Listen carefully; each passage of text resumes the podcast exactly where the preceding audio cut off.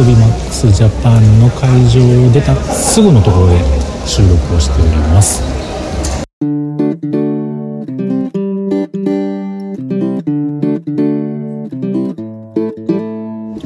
ということで今日も話させていただいております。1103と書きましてひとさんと言います。よろしくお願いします。アドビマックスジャパン4年ぶりのね開催ということで東京ビッグサイトで開催をされましたけれども僕多分ねアドビマックス4回目4回目5回目4回目5回目とにかく1回目からね来てます。で最初はねビッグサイトでされたのを覚えてるんですよね。ログ110さんにも残ってると思うんですけれどもあの時はねまだあの今の Adobe Creative Suite CS っていうのをねえ？CCC か。CC を使ってなくてですね CS6 をねずっともうあのねせこい話もういつまでも延命して使ってやろうという気持ちでね、えー、それを使って仕事をしてたわけなんですけれどももうねその初めて行ったその AdobeMax の影響でですねいやもう古いの作っててもあかんなということで AdobeCC に乗り換えもうそれから早何年でしょうか毎年 Adobe 様にはお金を払っております。でもねあのお金を払ってるのはもうほんまこれあの全然もったいないとか損とかそんなんじゃなくて値打ちのあるもんで、えー、それはねあの例えばそうですねなんかあのほんまに月に1回しか2回しか使わへんとかいうようなことであればちょっともったいないのかもしれへんけれどもまあお仕事でね、まあ、ほんまに毎日使ってるんやっていうような方であれば AdobeCC はこれはほんまにね持ってて損はないアプリケーションだと思います。うん、でまあ、4年ぶりとなりましたこの AdobeMaxJapan ですけれどもまあ今年はねもう分かっちゃいたけれどもある意味ねショックショックというかなんやろ、まあ、驚き分かっちゃいるけれども驚き。生成 AI というのがありましてまあ Adobe はその昔からね Adobe 先生と言われる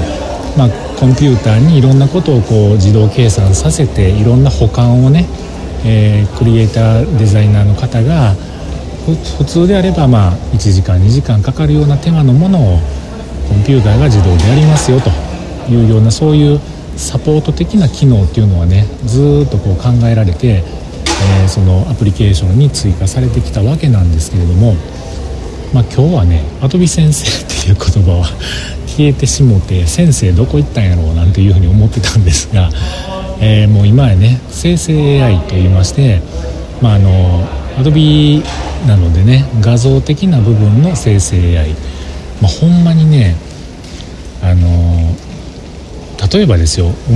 想像してください。例えばお友達の写真を「はいチーズ」とパチッと撮りますよね。頭の先っちょが「あ切れてた」みたいな。ね。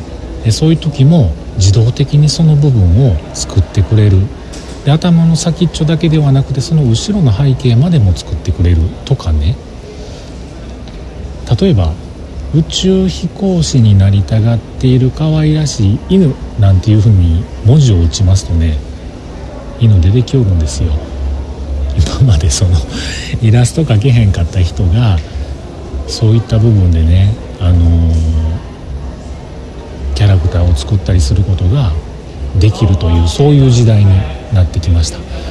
でこうなってくるとですよ。あの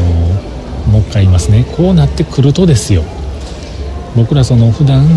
いろんなデザインとかそういったものであのご飯を食べてる人はですねこのアプリケーションさえあれば簡単にホームページのデザインもできるしねパンフレットチラシのデザインもできちゃうんじゃないのというようないやでもできると思います、うん、でもまあまあ印刷物に関しては最終ね工場にこう入稿する時のいろんなルールがあるので、まあ、そこ唯一の逃げ道なのかもしれへんななんていうふうなことを強気をちょっと思いながらもですねでもねデザインはねできますよ。これまあ今はねまだいやいやそこまででもないですよっていうふうなことを言われる方もいらっしゃるかもしれませんがこれあと1年2年3年もうめっちゃ変わると思います。うん。やばいな。ちょっとあの生き方を変えないと。今の商売上がったりなんのも怖いけどねっていうような感じなんですが、まあ、アドビ曰くねあのメインであの今までのねそのデザイナーとかクリエイターの人たちの邪魔をするつもりは一切なくてそのパイロットでいうところの副操縦士の役目として、えー、操縦士の人の補佐をすると、まあ、デザイナーとかのクリエイターの方の補佐をしますよというようなそこにね、えー、一応あのポジションを置いてですね機能追加をしていただいているらしいので、まあ、その言葉を100%信じるのならばまあまあ安心なのかななんていうふうなことを思いますが、まあ、でもね今日言うてはりました。この生成 AI といういろんなものを作り出してくれる機能をうまく使っていけるデザイナークリエイターになれるのか。生成 AI なんてそんなん何のことなんと。わしは昔からの作り方でキャラクターを作っていくんだっていう人の差は出てくるかもしれませんねっていうようなお話はされていました。まあね2023年 AdobeMax もうほんまにもう今日もね京都から朝4時50分起きで 起きて今目の前の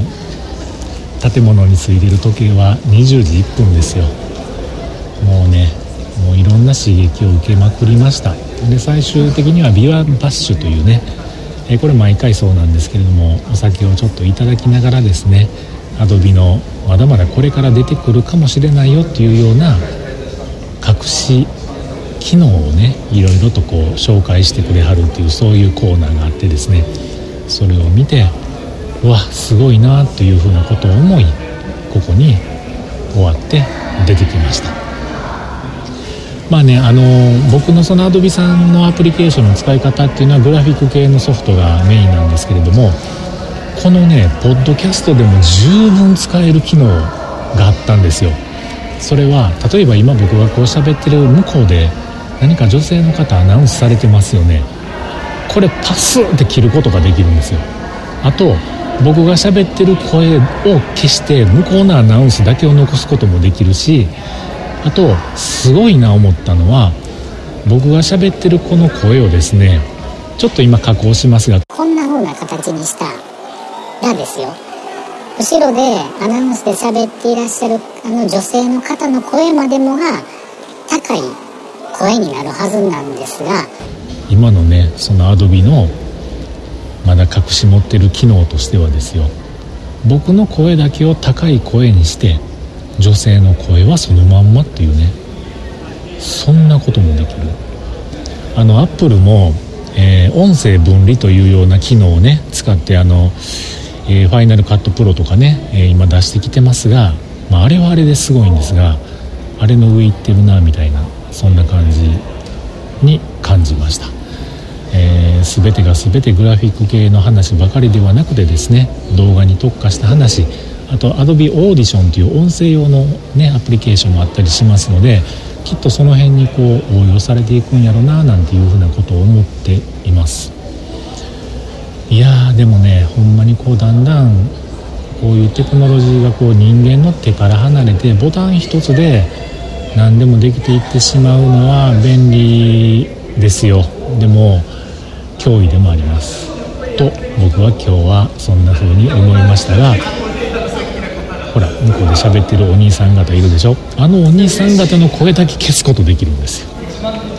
すごいわ。はいということで、えー、今日はもうこの後宿に向かってですね晩ご飯まだ食べてないので晩ご飯を食べて帰りたいと思いますがはい。明日はねなんか東京雨らしいですよ、うん、その雨がどんな雨になるのか全然わかんないですが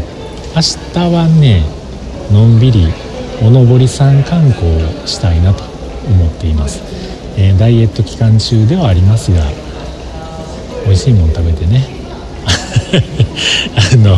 羽を伸ばしたいななんていうふうなことを思っております。